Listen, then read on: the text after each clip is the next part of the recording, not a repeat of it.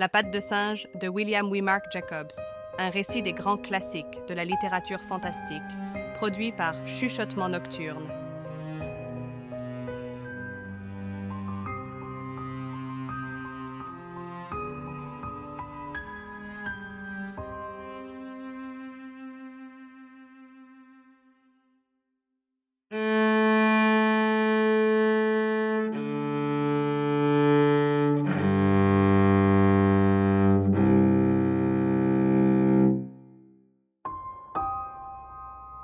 Acte 1.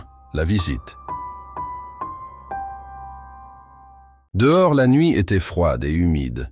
Mais dans le petit salon de Laburnham Villa, les stores étaient abaissés et le feu brûlait vivement. Le père et son fils jouaient aux échecs. Le premier, qui avait sur le jeu des idées impliquant des mouvements rapides, soumettait son roi à des dangers si grands et si peu nécessaires qu'ils attiraient même des commentaires de la part de la vieille dame aux cheveux gris qui tricotait près du feu. Écoutez le vent, dit Mr. White, qui, ayant remarqué trop tard une erreur fatale, essayait gentiment d'empêcher son fils de s'en rendre compte. J'écoute, répondit celui-ci, surveillant d'un air grave l'échiquier tandis qu'il avançait la main. Échec. Je ne crois pas qu'il va venir ce soir, dit son père, la main posée sur l'échiquier. Matt, répondit le fils. C'est ça qui est terrible quand on vit loin de tout, brailla M. White, avec une violence soudaine et sans raison apparente. De tous les endroits infects et éloignés de tout où on peut vivre, celui-ci est le pire. Les chemins sont des marécages et les routes sont des torrents. Je ne sais pas à quoi pensent les gens. Je suppose que parce qu'il y a seulement deux maisons le long de la route, ça n'a pas d'importance. Ça ne fait rien, mon cher, dit sa femme d'un ton apaisant. Tu gagneras peut-être la prochaine fois. M. White lui lança un regard sévère juste à temps pour intercepter un regard de connivence entre la mère et le fils. Les mots moururent sur ses lèvres, et il cacha un sourire honteux derrière sa barbe grise. Le voici, dit Herbert White, tandis que le portail claquait et qu'un pas lourd s'approchait de la porte. Le vieil homme se leva avec hâte, ouvrit la porte, et on l'entendit accueillir aimablement le nouvel arrivant tout en le plaignant. Comme celui-ci s'apitoyait également sur son sort, Mrs. White fit Tut, tut, en tout sautant doucement tandis que son mari rentrait dans la pièce, suivi par un homme grand et robuste, à l'œil perçant et au visage rubicon. Le sergent-major Maurice, fit-il, en l'introduisant. Le sergent-major leur serra la main, et prenant le siège qu'on lui offrait près du feu, il regarda avec satisfaction son hôte sortir du whisky, des verres, et poser une petite bouilloire en cuivre sur le feu. À partir du troisième verre, ses yeux devinrent plus brillants, il commença à parler, et toute la petite famille regardait avec intérêt ce voyageur qui avait vu des contrées lointaines, tandis qu'il carrait ses larges épaules dans le fauteuil et évoquait de scènes étranges, des actes de bravoure, des guerres, des épidémies et des peuples étrangers. Et tout ça pendant vingt et un ans, dit Mr. White, s'adressant à son épouse et à son fils. Quand il est parti, ce n'était qu'un gamin, et regardez-le maintenant. Cela n'a pas l'air de lui avoir fait grand mal, dit poliment Mrs. White. Moi aussi j'aimerais aller en Inde, dit le vieil homme, juste pour voir, vous savez. Vous feriez mieux de rester où vous êtes, dit le sergent-major, secouant la tête. Il reposa son verre vide, et, soupirant doucement, il secoua à nouveau la tête. J'aimerais voir ces vieux temples et ces fakirs et ces jongleurs, dit le vieil homme. Qu'est-ce que vous aviez commencé à me raconter l'autre jour, Maurice? À propos d'une patte de singe ou quelque chose comme ça Rien, répondit hâtivement le soldat. En tout cas, rien qui vaille la peine d'être entendu. Une patte de singe demanda Mrs. White, curieuse. Eh bien, c'est seulement ce qu'on pourrait appeler de la magie, peut-être bien, dit le sergent-major d'un air désinvolte. Ces trois interlocuteurs s'étaient penchés en avant, passionnés. Le visiteur porta distraitement à ses lèvres le verre vide, puis, le reposa. Son hôte le lui remplit. À la regarder, dit le sergent-major en fouillant sa poche. C'est juste une petite pâte très ordinaire, toute séchée comme une main de momie. Il fouilla dans sa poche et le leur présenta la chose. Mrs. White se recula en grimaçant, mais son fils, la prenant dans la main, l'examina avec curiosité. Et qu'est-ce qu'elle a de spécial? demanda M. White, la prenant des mains de son fils. Après l'avoir examinée, il la posa sur la table. Un vieux fakir l'a ensorcelé, dit le sergent-major. Un très saint homme. Il voulait montrer que le destin régit la vie des hommes et que ceux qui voulaient interférer avec lui le faisaient à leurs risques et périls. Il y plaça un charme, afin que trois hommes différents puissent chacun lui faire exaucer trois vœux. Son ton était si impressionnant que ses interlocuteurs prirent conscience que leur petit rire n'était pas de circonstance. Eh bien, pourquoi donc n'avez-vous pas fait trois vœux, monsieur? demanda intelligemment Herbert White. Le soldat lui lança un regard qui était celui qu'un homme mûr peut adresser à un jeune homme présomptueux. Mais je les ai faits, dit-il doucement, tandis que son visage marbré pâlissait. Et vos trois souhaits se sont-ils vraiment réalisés? demanda Mrs. White. Oui, dit le sergent-major, et son verre heurta ses dents lorsqu'il le porta à ses lèvres. Et quelqu'un d'autre a-t-il formulé ces trois vœux? S'enquit la vieille dame? Le premier a fait ses trois vœux, oui. Je ne sais pas quels étaient ces deux premiers, mais le troisième était la mort. C'est ainsi que j'ai récupéré la pâte. Son ton était si grave que le silence s'abattit dans la pièce. Si vous avez fait vos trois vœux, elle ne vous sert plus à rien alors, Maurice, finit par dire le vieil homme. Pourquoi la gardez-vous? Le soldat secoua la tête. Une lubie, je pense, dit-il lentement. Si vous pouviez faire trois souhaits de plus, dit le vieil homme, le regardant attentivement, vous les feriez? Je ne sais pas, répondit l'autre. Je ne sais pas. Il prit la patte de singe, la tint entre le pouce et l'index, la balança quelques instants, puis soudain, il la jeta au feu. White, avec un petit cri, se pencha et l'arracha aux flammes. Vous feriez mieux de la laisser brûler, dit le soldat d'un air solennel. Si vous n'en voulez plus, Maurice, dit le vieil homme, donnez-la moi. Non, répondit son ami avec obstination. Je l'ai jetée au feu. Si vous voulez la garder, ne venez pas me reprocher ce qui pourra arriver. Remettez-la dans le feu, comme un homme raisonnable. L'autre secoua la tête et examina avec attention sa nouvelle possession. Comment fait-on? demanda-t-il. Tenez-la dans votre main droite et énoncez votre vœu à haute voix, dit le sergent-major. Mais je vous avertis, prenez garde aux conséquences. On se croirait dans les contes des mille et une nuits, dit Mrs. White, tandis qu'elle se levait et commençait à préparer le souper. Ne crois-tu pas que tu pourrais faire le souhait que je dispose de quatre paires de bras? Son mari tira le talisman de sa poche, et tous trois éclatèrent de rire tandis que le sergent-major, l'air paniqué, le prenait par le bras. Si vous devez faire un souhait, alors souhaitez au moins quelque chose de sensé. Monsieur White rangea l'objet dans sa poche, puis, plaçant les chaises, il invita son ami à passer à table. Durant le repas, le talisman fut en partie oublié, et par la suite, tous trois s'installèrent pour écouter un second épisode des aventures indiennes du soldat. Si l'histoire de la patte de singe n'est pas plus digne de foi que toutes celles qu'il nous a racontées, dit Herbert, tandis que la porte se refermait sur leur invité, parti juste à temps pour attraper le dernier train, on ne devrait pas en tirer grand-chose. Est-ce que tu lui as donné quelque chose pour ça, papa? demanda Mrs. White, regardant attentivement son mari. Pas grand-chose, dit-il, rougissant légèrement. Il n'en voulait pas, mais je l'ai forcé à accepter et il m'a à nouveau invité à m'en débarrasser. Eh bien, dit Herbert, feignant l'horreur. Quoi? Nous allons être riches, et célèbres, et heureux. Fais le souhait d'être empereur, papa, pour commencer. Comme ça, tu ne risqueras pas d'être dominé par ta femme. Poursuivi par une Mrs. White outragée et armée d'un appui-tête, il se réfugia de l'autre côté de la table. Mr. White sortit la patte de sa poche et la regarda d'un air dubitatif. Je ne sais pas quoi souhaiter, c'est ça, dit-il doucement. Il me semble que j'ai tout ce dont j'ai besoin. Si tu pouvais seulement finir de payer la maison, tu serais content, non? dit Herbert, posant la main sur son épaule. Eh bien, demande juste deux cents livres, ça fera juste le compte. Son père, souriant honteusement de sa propre crédulité, brandit le talisman, tandis que son fils, d'un air solennel démenti par un clin d'œil à sa mère, s'asseyait au piano et jouait quelques notes impressionnantes. Je voudrais deux cents livres, énonça distinctivement le vieil homme. Un accord fracassant accompagna ces mots. Mais soudain, Le vieil homme poussa un cri de terreur. Sa femme et son fils coururent à lui.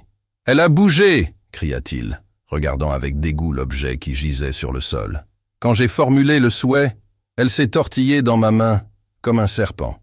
Bon, je ne vois pas l'argent, dit son fils, tandis qu'il ramassait la pâte et la posait sur la table. Et je crois bien que je ne le verrai jamais. Ça doit être une idée, papa, dit sa femme, le regardant avec angoisse. Il secoua la tête. Peu importe, de toute façon il n'y a pas de mal. Mais ça m'a fichu un coup quand même. Ils se rassirent devant le feu, tandis que les deux hommes finissaient à leur pipe. Dehors, le vent soufflait plus fort que jamais, et le vieil homme sursauta nerveusement en entendant une porte claquer à l'étage. Un silence inhabituel et déprimant s'installa entre eux, et dura jusqu'à ce que le vieux couple monte se coucher. J'espère que vous trouverez l'argent ficelé dans un sac au milieu de votre lit, dit Herbert, tandis qu'il leur souhaitait bonne nuit et il y aura quelque chose d'horrible perché au-dessus de la penderie, et qui vous regardera tandis que vous empocherez l'argent si mal acquis. Il resta assis seul dans les ténèbres, regardant le feu mourant. Il croyait y distinguer des visages. L'un d'eux était tellement horrible et simiesque qu'il le contempla avec ébahissement. Il lui semblait le voir devenir vivant, et avec un petit rire gêné, Herbert tendit la main vers la table pour prendre un verre d'eau, afin de la lancer sur le feu mais ce fut la patte de singe qu'il saisit, et avec un léger frisson, il essuya sa main sur son manteau et monta se coucher. Acte 2, une terrible nouvelle.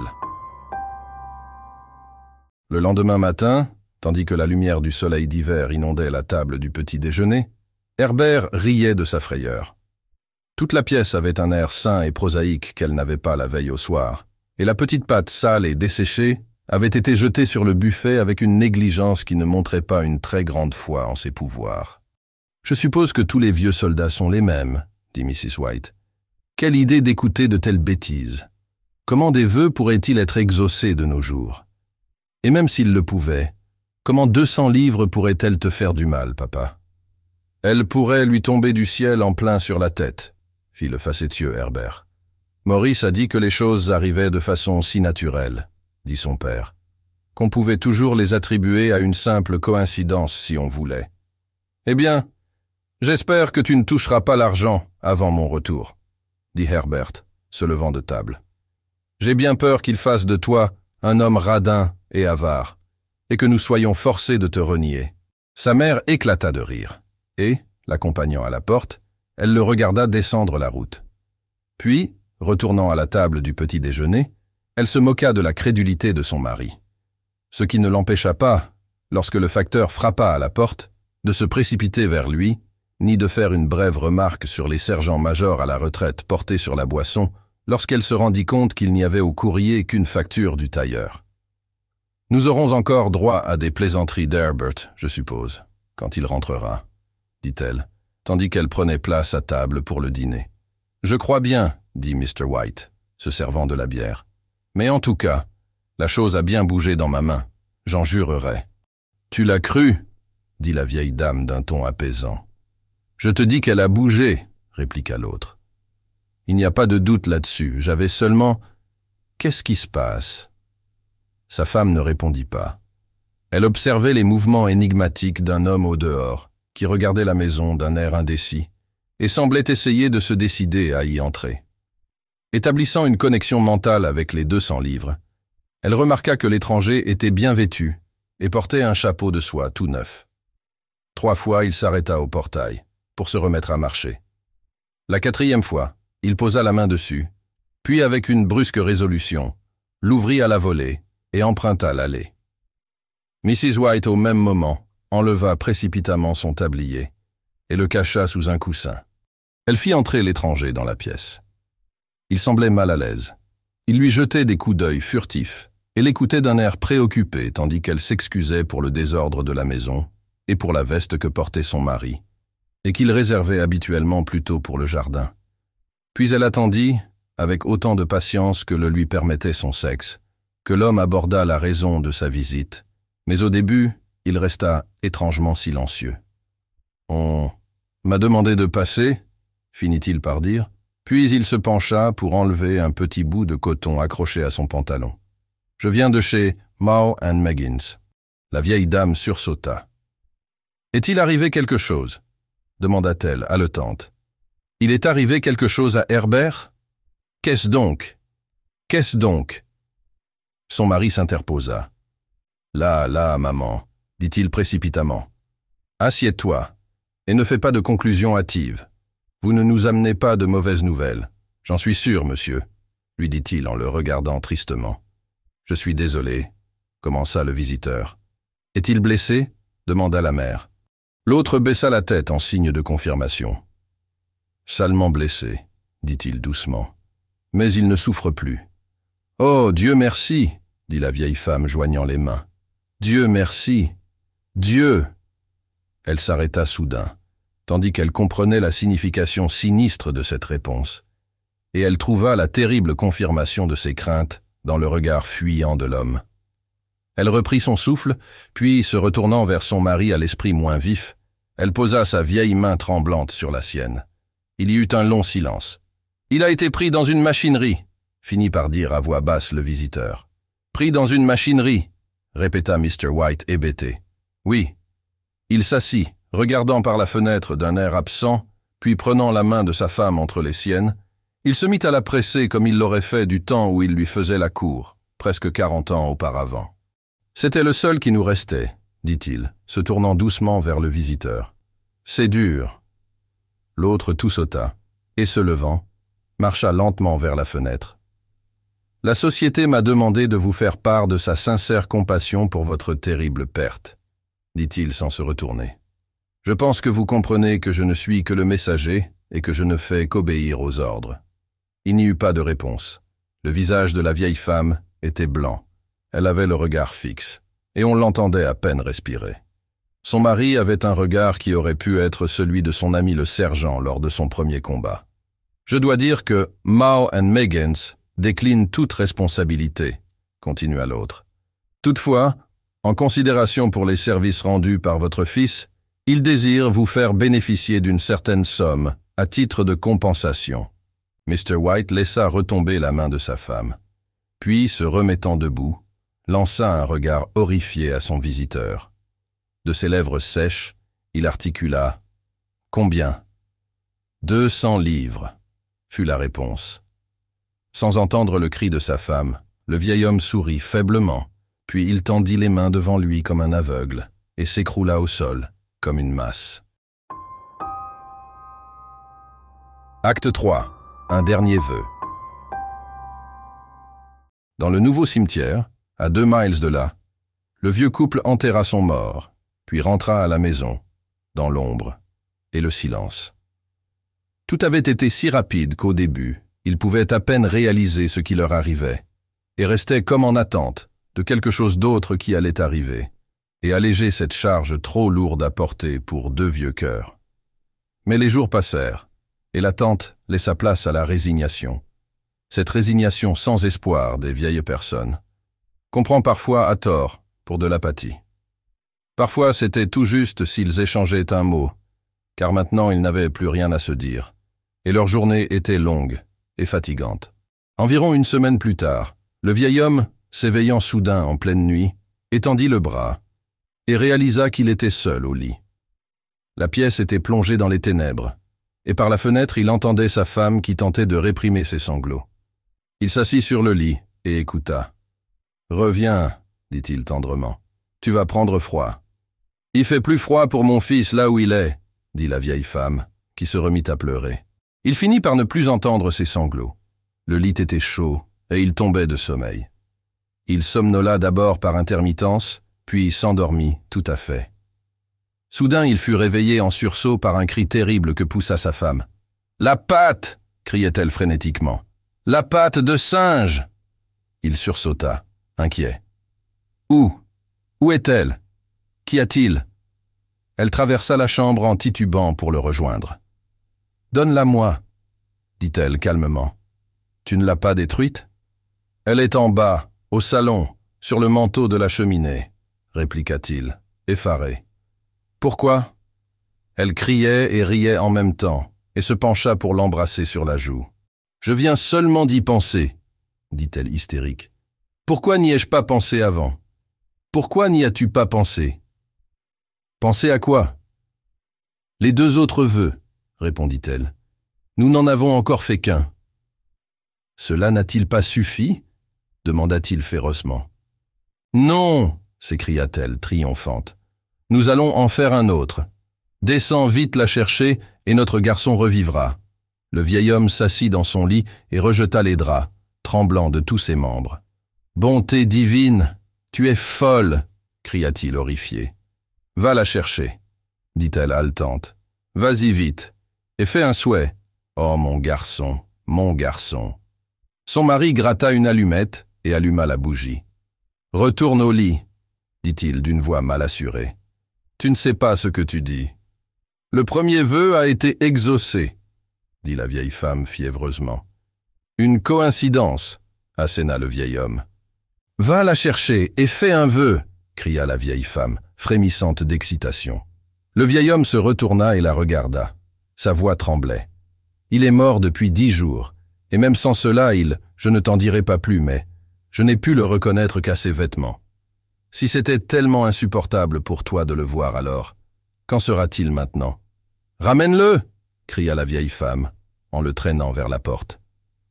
Penses-tu que j'ai peur de l'enfant que j'ai mis au monde? Il descendit dans les ténèbres, trouva son chemin jusqu'au salon, puis jusqu'au manteau de la cheminée. Le talisman était à sa place.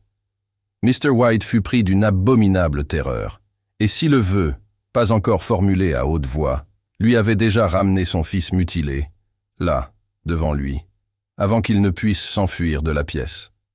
Il retint son souffle quand il réalisa que dans le noir, il avait perdu la direction de la porte. Le front couvert d'une sueur glacée, il parvint à faire le tour de la table, et progressa à tâtons le long du mur, jusqu'à ce qu'il se retrouve dans l'étroit passage, tenant la chose malsaine à la main. Même le visage de son épouse semblait avoir changé lorsqu'il rentra dans la chambre. Elle était blanche et pleine d'espoir, et il fut effrayé de percevoir quelque chose de surnaturel dans le regard qu'elle lui lançait. Il avait peur d'elle. Fais le vœu cria-t-elle, d'une voix forte. C'est de la folie, et c'est mal, bafouilla-t-il. Fais le vœu répéta sa femme. Il leva la main. Je souhaite que mon fils soit à nouveau vivant. Le talisman tomba au sol. Il le regarda, terrifié. Alors, tremblant, il s'effondra dans un fauteuil, tandis que la vieille femme, les yeux fiévreux, marchait jusqu'à la fenêtre et remontait le store. Il resta là assis jusqu'à ce qu'il tremble de froid, jetant un regard de temps en temps à la silhouette de la vieille femme qui regardait par la fenêtre. Le reste de la bougie, qui avait brûlé jusqu'au bord du chandelier de porcelaine, projetait des ombres mouvantes sur le plafond et les murs, et finit enfin par s'éteindre dans un dernier flamboiement. Le vieil homme, constatant avec un inexprimable soulagement l'inefficacité du talisman, retourna péniblement dans son lit, et une minute ou deux plus tard, la vieille femme apathique le rejoignait en silence. Aucun des deux ne parlait, mais ils étaient étendus là, en silence, écoutant le tic-tac de l'horloge. Une marche craqua, et une souris trotta bruyamment dans le mur. Les ténèbres étaient oppressantes, et après être resté un certain temps couché à rassembler tout son courage, l'homme prit la boîte d'allumettes, en frotta une, et descendit chercher une nouvelle bougie. L'allumette s'éteignit au pied des marches, et il s'arrêta pour en allumer une autre. Au même moment, des coups légers furent frappés à la porte d'entrée, si furtifs qu'on pouvait à peine les entendre. Les allumettes lui échappèrent des mains. Il resta là, immobile, le souffle suspendu, jusqu'à ce que les coups se répètent. Alors il fit demi-tour et regagna rapidement la chambre, refermant la porte derrière lui. Une troisième fois, on frappa à la porte d'entrée. Qu'est-ce que c'est? cria la vieille femme, alarmée. Un rat dit le vieil homme, la voix tremblante. Un rat il est passé devant moi dans l'escalier. Sa femme se redressa sur le lit pour écouter. Un coup sourd résonna dans toute la maison. C'est Herbert hurla-t-elle. C'est Herbert Elle bondit vers la porte, mais son mari la devança, et l'attrapant par le bras, il la maintint fermement. Que vas-tu faire? chuchota-t-il d'une voix rauque. C'est mon garçon, c'est Herbert, cria-t-elle, se débattant machinalement. J'avais oublié que c'était à deux miles d'ici. Pourquoi me retiens-tu? Allons-y. Je dois aller ouvrir la porte. Pour l'amour de Dieu, ne le laisse pas rentrer, dit le vieil homme en tremblant. Tu as peur de ton propre fils, cria-t-elle en se débattant. Laisse-moi y aller. J'arrive, Herbert, je viens. Il y eut un autre coup, puis encore un autre. La vieille femme, d'une torsion soudaine, se libéra et se précipita hors de la chambre. Son mari la suivit jusqu'au palier, l'appelant tandis qu'elle dévalait les escaliers. Il l'entendit retirer la chaîne et manœuvrer le verrou lentement et avec difficulté. Puis la voix de sa femme, tendue et haletante. Le verrou, cria-t-elle d'une voix forte. Descends. Je n'y arrive pas. Mais son mari était à quatre pattes, cherchant à tâtons sur le sol la patte de singe. Si seulement il pouvait la retrouver avant que la chose ne rentre. Les coups frappés à la porte devinrent un véritable tumulte qui se répercuta dans toute la maison. Et il entendit le grincement d'une chaise que sa femme plaçait dans le passage devant la porte. Il entendit le craquement du verrou, et au même moment, il trouva la patte de singe, et frénétiquement, il énonça son troisième et dernier vœu. Les coups cessèrent soudainement, même si leurs échos emplissaient encore la maison. Il entendit qu'on enlevait la chaise et que la porte s'ouvrait. Un vent froid s'engouffra dans l'escalier. La femme poussa un long gémissement de déception et de désespoir, qui donna à son mari le courage de descendre la rejoindre, puis de franchir le portail.